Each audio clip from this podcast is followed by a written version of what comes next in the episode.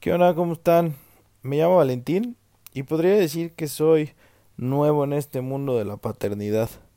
Pero en mis dos años y casi cuatro meses como padre de un hermoso espécimen humano, hermosísimo, llamado Francisco, puedo decir que he recolectado un montón de experiencias que quisiera compartir con ustedes. Y también me gustaría que ustedes se sumen al proyecto para que me cuenten sus experiencias y saber más y más de esta aventura que es criar a una pequeña persona.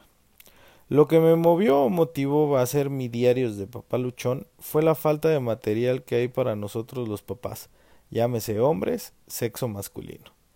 Casi no tenemos con qué defendernos o prepararnos para el hostil mundo de la paternidad. Necesitamos armar un frente común, para que se deje de vernos como un apoyo o adorno de la maternidad. Y por ello es que quiero compartirles varias cosas que me han ayudado y que me hubiera gustado saber o que me hubieran contado antes de ser papá. Si eres papá o papá to be, entonces estás en el podcast indicado. Si no eres y te gusta escuchar a un cabrón hablar y contar experiencias chingonas, pues quédate aquí. No voy a hablar como tradicionalmente se espera. La neta, voy a desmenuzar la paternidad desde un modo moderno y sin filtros. No esperes muchas cosas cursis o cosas emocionalmente disfrazadas. Digo, claramente tendremos que tocar temas de psicología y sentimentalismo, para lo cual no se preocupen de que vaya a hablar a lo pendejo. Como quiero que ustedes no repliquen errores, pues investigaré antes de abrir mi bocota en cosas de las que no soy experto. O sea, en casi todos los programas voy a estar bien documentado. Y como dicen que el cabeza no engaña, pues si eres de esos papás que no ven a sus hijos ni se hacen responsables, pues mejor vete porque seguro serás sumamente criticado y apestado en el programa. ¿Qué se pueden esperar? Pues tocaremos temas de todo tipo de interés, desde la educación, formación, alimentación, salud, compras, etcétera.